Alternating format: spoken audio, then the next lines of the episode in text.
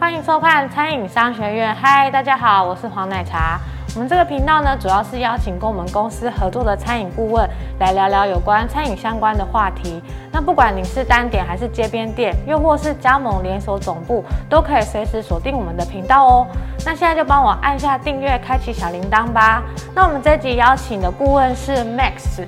那我们想要跟 Max 聊聊是有关像饮料店的呃加盟的部分，因为现在很多人想要开饮料店嘛。那饮料店，嗯，Max 会建议说，我们饮料店是要自己开呢，还是要加盟现在现有的品牌呢？其实关于自营或是加盟，我觉得它没有一定的答案。我大概把加盟跟自营这拆成三件事情，三件优缺点，然后来分析给你听。其实自营的话，第一，它的自由度非常高。其实我们从 VI、CI，包括我们的服务流程，对，包括我们的餐点设计。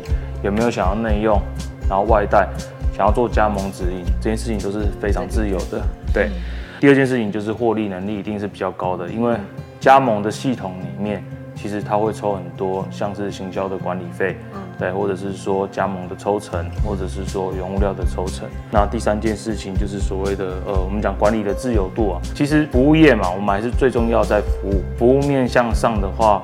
有些老板会希望员工能够自由一点，他可以去开发一些不一样的新客人。对，大家都有自己的熟客名单。但有一些体系他喜欢，例如说像连锁的叉叉牛排，他就喜欢所有人都做一模一样的事情，不要有人特例。嗯。那缺点的话，当然就是自由度高，老板就必须劳心劳力，什么事情都自己来，从行销研发。管菜单、管师傅、管饮料，每天进去巡店、调价，这都要自己来。那第二件，利润高的话，相对就是很多事情嘛，包括人人事啊、费用这些都是自己来处理，所以才会相对利润是好的。那管理的自由度的话，也都是涵盖在这个里面。基本上自营这件事情，会建议的是你有五年以上的餐饮的经验再来做，会比较适当。那回到。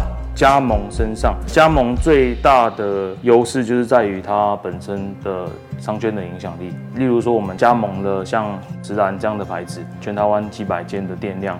你开在一个三线城市、二线城市都有人认识你，你不怕你的饮料店没有客人？那在第二件事情就是我们所谓的资源加盟店，你不用担心你的饮料有问题，不用担心原物料有问题，这些总部都已经帮你搞定了，包括新品的研发，包括联名，包括行销，包括你新开店的布洛克跟第一个月你要怎么去抓你的预算跟你下定的订货的数量，这个都是有有既定的流程。那最后一件事情就是他这样。这样的 business model 它是很完善的，其实比起你自营来讲，比较不容易失败。那整体来讲，加盟其实就是看你自己喜欢哪一个牌子，但要不断去尝试。所以台湾每年的加盟展非常热，就是这样，大家心中都有个餐饮梦，都会在加盟展去寻找自己适合的加盟体系。无论是自营或加盟，最重要的还是两件事情啊，就是所谓的人跟地点。就是 location，我们讲 location，location 地点是相当重要，大概就是这个样子。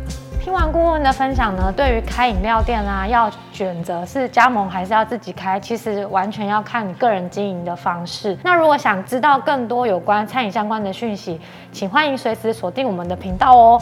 那一样在影片的最后啊，我还是会附上这一集的小笔记，可以让大家做参考跟复习哦。那我们餐饮商学院就下次见，拜拜。